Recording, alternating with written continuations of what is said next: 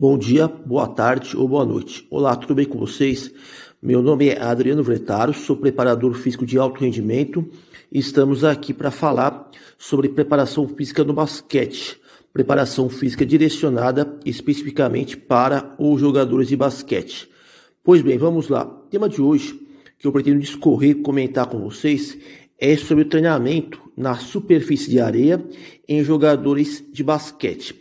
A teoria do treinamento desportivo apresenta uma vasta gama de metodologias para se aprimorar o rendimento atlético. Normalmente, cada metodologia é focada em desenvolver determinada capacidade biomotora. Assim, os preparadores físicos estão constantemente estudando sobre os recursos mais efetivos que poderiam auxiliar na implementação dessas diversas metodologias existentes. Uma estratégia muito empregada na prática profissional é estimular os jogadores a treinarem em superfícies de areia. Essa abordagem pode ter várias finalidades pedagógicas, entre elas diminuir o risco lesional, reduzir o dano muscular, aperfeiçoar a potência explosiva, melhorar a força, minimizar a dor muscular tardia, reabilitar lesões e assim por diante. Todavia, exercitar os atletas na areia implica em uma série de alterações cinemáticas e fisiológicas. No âmbito fisiológico, temos o maior gasto energético quando comparado com as superfícies mais rígidas. Na questão cinemática, as passadas sofrem deformações distintas e o padrão de ativação muscular é afetado.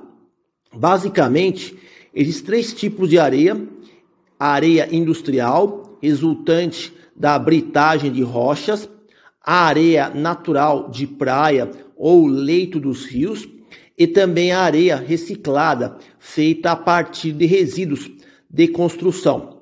Ainda assim, o solo arenoso pode variar na sua densidade e gramatura em fina, média e grossa. É preciso frisar que no treinamento na areia a mesma poderá estar seca ou molhada. Uma característica marcante da areia é sua capacidade absortiva. As pisadas na areia absorvem o impacto do peso corporal, aumentando o tempo de contato pé-solo. O treinamento na areia aumenta a intensidade do esforço, proporcionando baixo risco de lesão e dano muscular. O custo energético mais elevado é decorrente de alguns aspectos, como uma reduzida recuperação da energia elástica com o uso do ciclo alongamento e curtamento, menor eficiência na unidade músculo-tendínea, entre outros fatores. Somando-se a isso, os deslocamentos na areia exigem uma maior necessidade de estabilização do tornozelo, joelho e quadril. O núcleo corporal, o core, tem uma sua ativação mais exigida na areia, promovendo com isso maior equilíbrio. Isso induz a um acionamento muscular adicional em conjunto com padrões neurais específicos. A atividade eletromiográfica na areia é potencialmente superior em relação ao treinamento feito no piso rígido. O terreno arenoso provoca grande solicitação muscular por área de seção transversal nos músculos ativos. Parece que a massa muscular mais recrutada é fruto do tempo de contato pé-solo longo. Esse custo de energia diferenciado na areia em relação às superfícies rígidas vai depender muito do tipo de areia em que o estímulo é ministrado. Em certos tipos de areia, a máxima velocidade acelerativa que se pode alcançar atinge um steady state de 11 km por hora, por causa da sua capacidade absortiva e grande resiliência do terreno.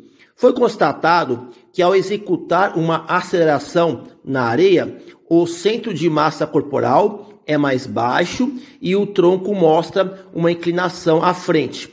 Uma análise cinesiológica denotou baixa velocidade angular do quadril nas corridas em piso de areia. Todavia, a velocidade angular do joelho e do tornozelo são muito similares ao piso rígido. Inclusive, numa sessão de corridas intervaladas no metabolismo aeróbico, a velocidade e a distância total percorrida foi menor na areia do que em superfície rígida. Habitualmente, as corridas na areia reduzem a amplitude das passadas e elevam a frequência de movimentos. O salto vertical também tende a demonstrar limitações no momento de gerar potência mecânica no solo arenoso. O consumo máximo de oxigênio, a frequência cardíaca e o lactato sanguíneo produzido são maiores na areia numa comparação com a grama em uma sessão de treino com jogos reduzidos. O treinamento de pliometria na areia enfatiza o regime muscular concêntrico como forma de compensar o efeito da energia elástica dissipada. Esse argumento retrata que a areia não seria o piso indicado para evoluir a saltabilidade e a potência reativa, pois o solo arenoso minimiza consideravelmente a rigidez na unidade músculo-tendínea que é necessária para uma boa potência explosiva. Um salto vertical máximo na areia tem altura menor, baixa decolagem e inferior potência de saída, quando confrontado com pisos rígidos. Entretanto, no treinamento das desacelerações, a areia reduz significativamente os picos de forças. O pico de força das desacelerações no piso rígido é 3 1,8 vezes mais elevado do que na areia. Outro ponto é que o menor estresse mecânico da areia facilita a capacidade recuperativa da enzima creatina quinase. Apesar dos efeitos únicos proporcionados pela areia, a mesma possui um adequado grau de transferência para melhora na agilidade e também na aceleração tornando com isso a areia uma superfície alternativa de treino. Pelo fato da contribuição das propriedades contráteis serem mais expressadas na areia, o treino nesse tipo de terreno é valioso nas acelerações curtas de até 20 metros. Em esportes coletivos, foi observado que o treinamento na areia, usando o exercício drop jump, foi um recurso efetivo para aprimorar a agilidade, o equilíbrio e a força máxima de membros inferiores. Vale ressaltar que os efeitos da areia são mais positivos na altura do salto squat jump do que o salto contra movimento, por causa do treinamento ao solo arenoso demandar mais do regime concêntrico na fase de impulsão propulsiva. Uma discussão pouco levantada nas publicações é se o treino na areia deve ser feito com calçados ou com os pés descalços.